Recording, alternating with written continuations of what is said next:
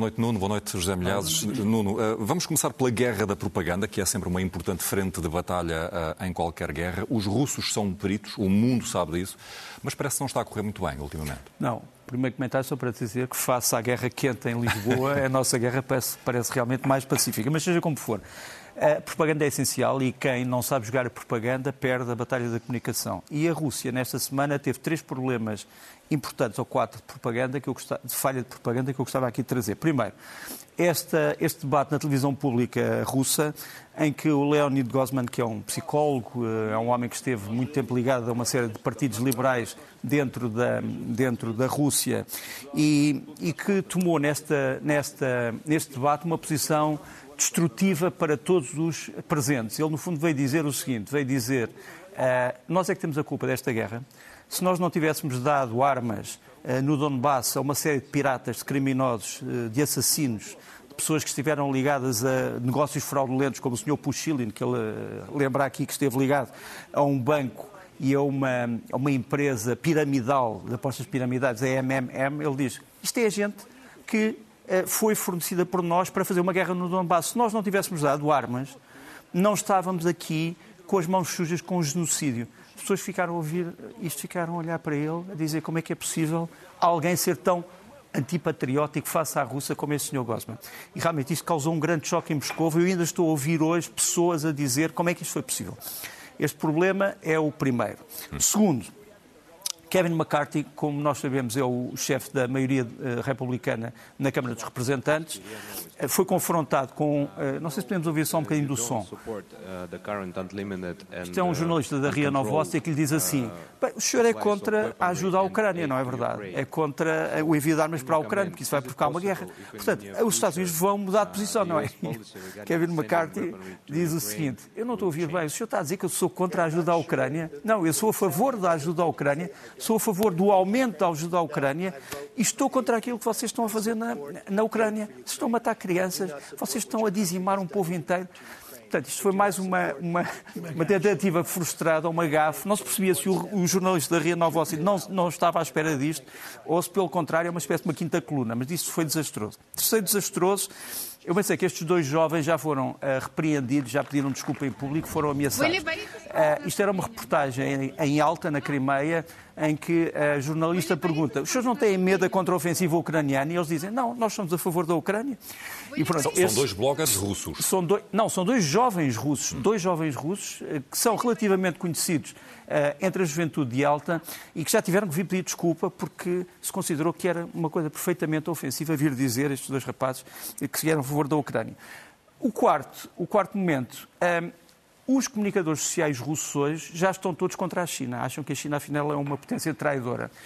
E um deles até foi buscar um velho, um velho post de alguns meses atrás, onde alguém acusa a China de ter fornecido à Ucrânia cerca de 100 mil drones que estão a atacar o exército russo. Portanto, vê como as coisas uh, no domínio da propaganda podem não correr tão bem como se pensa. Hum. Um, há movimentações da oposição a Putin, José Milhazes, ah, um, de... com a dificuldade própria de ser opositor num país onde ser opositor significa normalmente estar na cadeia. Uh, isto se for um opositor da guerra da, contra a Ucrânia. Aí é certo e sabido que ou vai para o estrangeiro ou vai para a cadeia. Uh, os que estão no estrangeiro, uh, a oposição reuniu-se no fim de semana em Berlim, uh, tomaram uh, um programa com objetivos estratégicos que eu acho que é utópico, mas vamos acreditar que sim. Por exemplo, a retirada das tropas russas de todos os territórios ocupados, este é talvez o mais possível.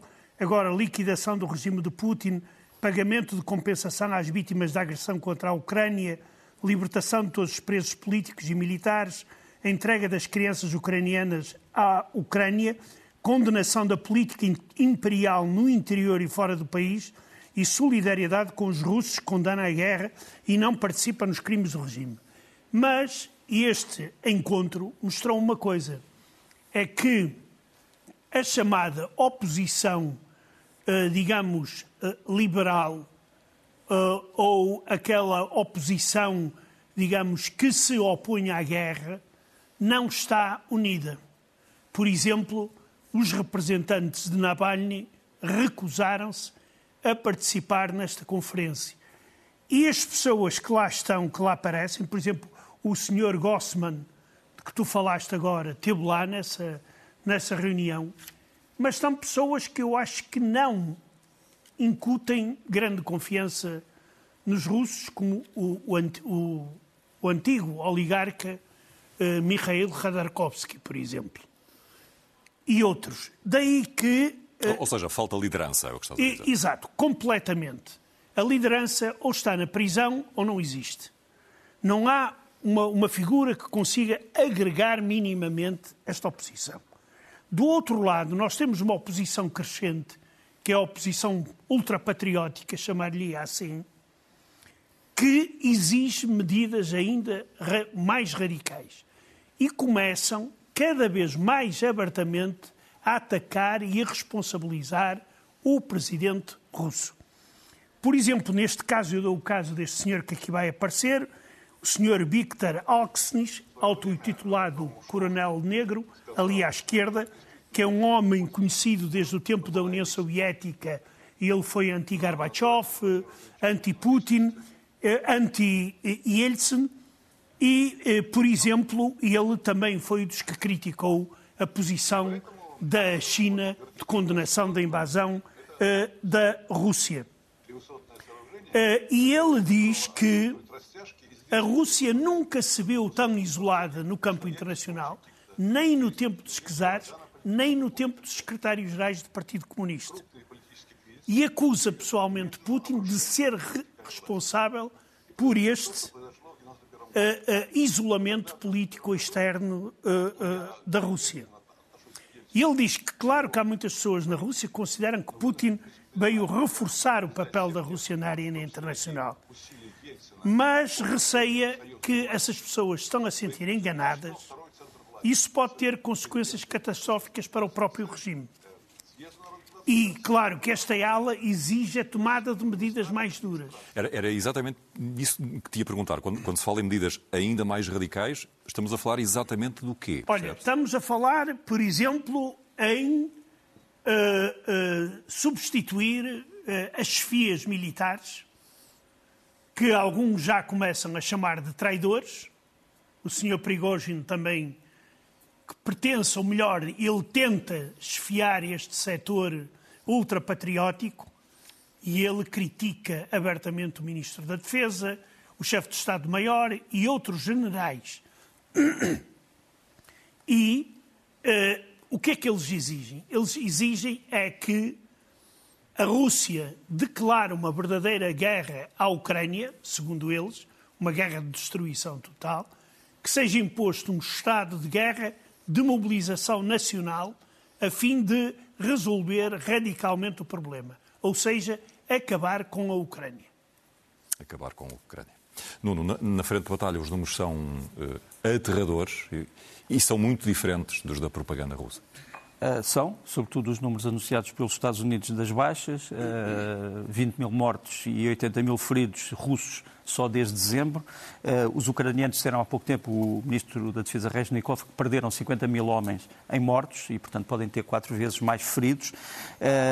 são números avassaladores. Agora, nós temos o dever de mostrar o que é que está a passar neste momento no campo de batalha. E a primeira coisa que eu gostava de mostrar é um vídeo que confirma algo que nós dissemos aqui ontem, que é o ataque a Pavlograd. Uh, portanto, o ataque russo a Pavlograd. Tu vês que há primeiro uh, uma pequena explosão.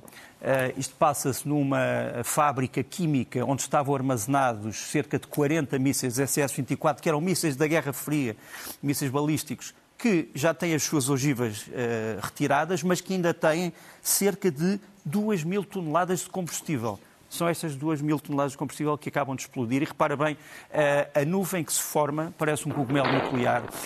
O grande problema é que este ataque pode ter sabotado Uh, o programa de mísseis uh, ucraniano, que estava a ser preparado também com este combustível, e, portanto, pode ser um passo atrás na capacidade ucraniana para utilizar mísseis de longo alcance. É uma, é, um, é uma, é uma especulação que neste momento está a fazer entre, uh, digamos assim, os meios militares. Outros factos eh, desta semana, a formação pela Ucrânia destas oito, que vão ser, aliás, nove novas brigadas, que eles chamam uh, as Brigadas Ofensivas, são brigadas ligadas à Guarda Nacional, à Polícia e à Guarda Fronteiras, têm nomes como Liut, Spartan, o Azov também, que já ouvimos falar, uh, Tempestuosa, Rosa Brava, Karadag, Rubis, Fronteira de Aço, enfim, são as, as novas brigadas, são cerca de 35 mil homens que vão neste momento ser levados para uma ofensiva que nós sabemos que de certa forma já começou, mas que ainda não começou sob a forma visível de que todos julgam que poderá vir a ter. Gostava ainda de referir aqui uh, que eu, a Rússia está cada vez a usar mais estes drones que vou mostrar, que são os cartograf. São, uh, são drones que estão a ser abatidos pelos ucranianos e que procuram fazer um levantamento do território ucraniano para fazer mapas, porque a Rússia, como tu sabes, tinha mapas antigos do território ucraniano. Cada vez mais estes cartografos estão a ser usados. Depois gostava de mostrar uma imagem impressionante, que é uma imagem deste vídeo, eh, é a entrada em Bakhmut pela zona ocidental, que foi libertada pelos ucranianos e continua na posse dos ucranianos, e tu vês, isto é a, a estrada TO 504, e tu vês um espetáculo perfeitamente deprimente de destruição.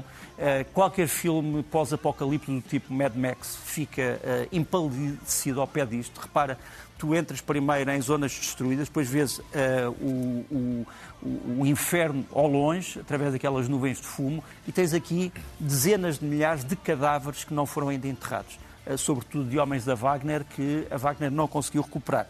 E essa empresa de mercenários Wagner que vem dizer que nesta estrada, hoje de manhã, dizem eles que emboscaram e mataram o general Igor Transiura, que é um general ucraniano, que é o chefe da defesa territorial. Eh, o, o senhor eh, Prigogine veio anunciar a morte deste general. Este general já apareceu vivo, eh, portanto, enfim, Alguém está a mentir, mas eu acredito mais no facto do general ter falado a dizer eu estou vivo. Mas pronto, vamos ver o que é que se vai passar nas próximas horas. À partida será verdade. À, à partida será verdade. Deixa-me só aqui mostrar também uh, um facto militar importante a Ucrânia continua a destruir estes carros de combate T-90M, que são os mais modernos do arsenal russo e que estão a ser transferidos eh, para o Donbass, mas continuam a ser destruídos. Este carro de combate tem uma particularidade, é que tem a chamada blindagem térmica, ou seja, muda de temperatura e muda de configuração e até de pintura para iludir, digamos assim, quem o queira uh, é um, atacar. É um tipo camaleão. É um tipo de camaleão, exatamente, é o carro camaleão, por acaso nunca me tinha lembrado disso, mas eu passo, vou passar a usar e digo que foste tu que, que inauguraste a expressão. É o, carro, o carro camaleão, e repara que este carro camaleão vai andando, vai andando, uh, está fortemente armado, era considerado pelos russos um carro perfeitamente impenetrável, tem sido destruído, vários deles já foram destruídos e este uh, subiu, teve uh, a mesma sorte. Entretanto, os ucranianos estão a limpar Há quem diga que em tempo de guerra não se limpam armas, mas os ucranianos mostram o contrário, estão aqui a limpar os seus carros de combate de Leopard. É a nova instrução, digamos assim, dos comandantes é tenham os vossos carros de combate limpos antes e depois das operações. Durante as operações é aquilo que Deus quiser, mas aqui está um Leopard e um ucraniano fazendo uma dança ritual em cima do seu Leopard antes de ele partir para o campo de batalha. Entretanto, perdas, obviamente também, falávamos das perdas e há perdas ucranianas importantes. Este é o Andriy Linishuk, que era considerado o melhor um, defensor aéreo da Ucrânia. Portanto, ele já tinha abatido só com esta arma cerca de 20 drones e pelo menos dois helicópteros. Morreu esta semana.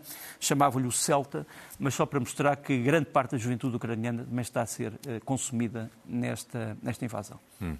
Da Rússia, José Milhazes, uh, chegam números que imagine-se, não batem certo com a realidade. Ó oh, oh, Bento, aqui há coincidências que não são de nada, não são nada estranhas. Que é o Ministro da Defesa, Shoigu, veio hoje dizer que só no mês passado morreram mais de 15 mil soldados ucranianos devido às operações ativas das tropas russas e não obstante o apoio militar dos países da NATO. Segundo ele, foram abatidos oito aviões 277 drones e, atenção, 430 tanques e carros blindados. Eu não sei se a Ucrânia tem tantos tanques e carros blindados para serem destruídos e continuarem a combater. Quer dizer, isto é um número enorme.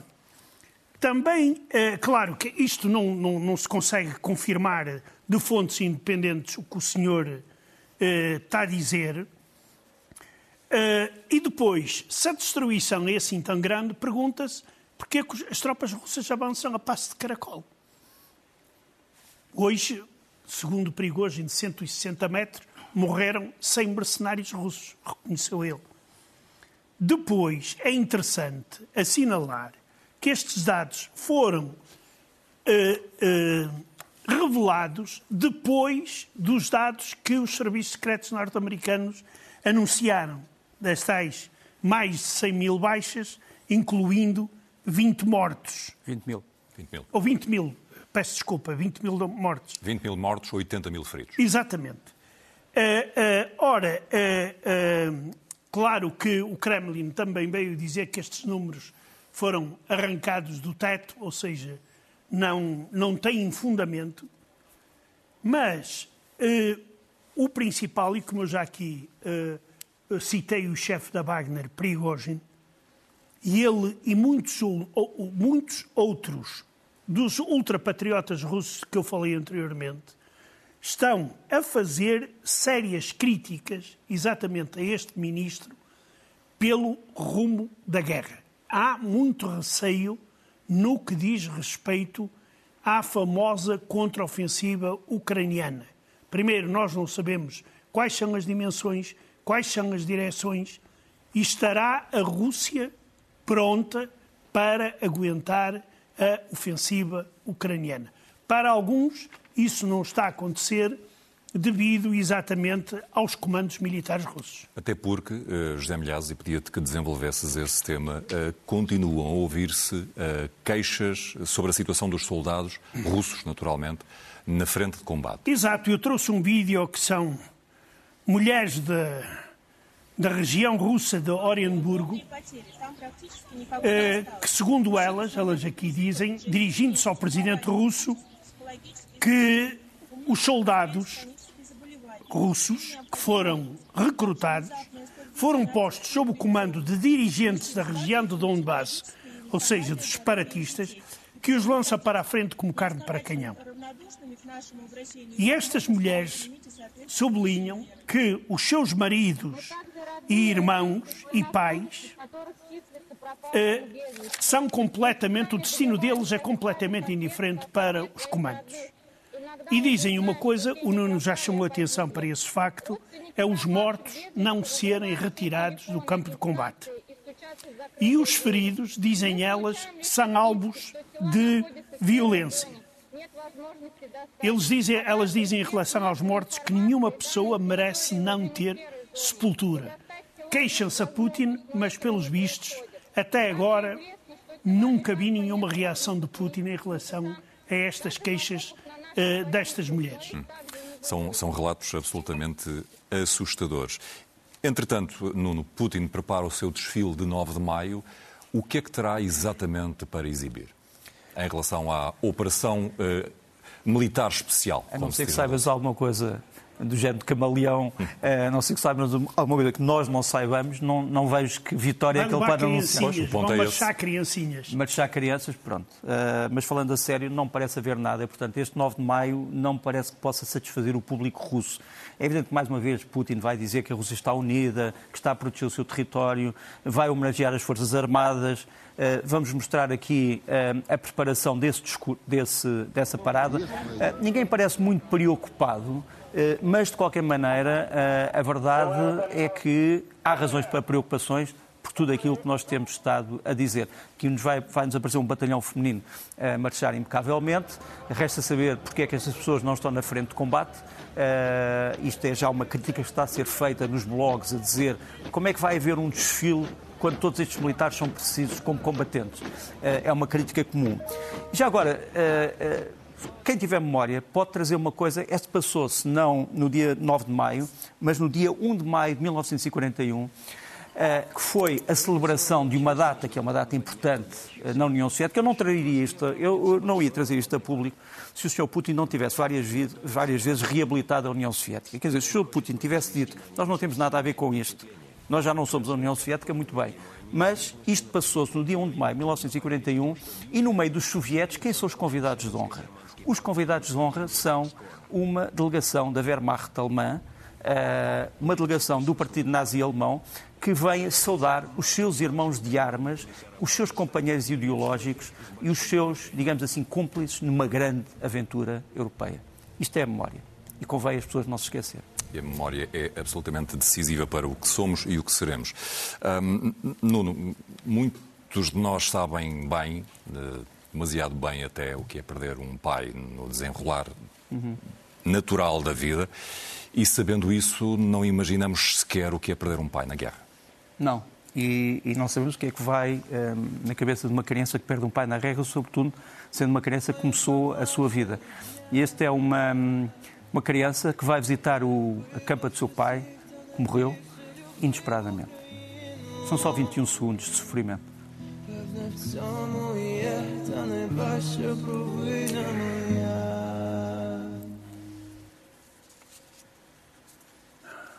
Nenhuma palavra depois disto. Nuno, José Milhazes, obrigado por terem vindo ao Jornal da Noite. Obrigado.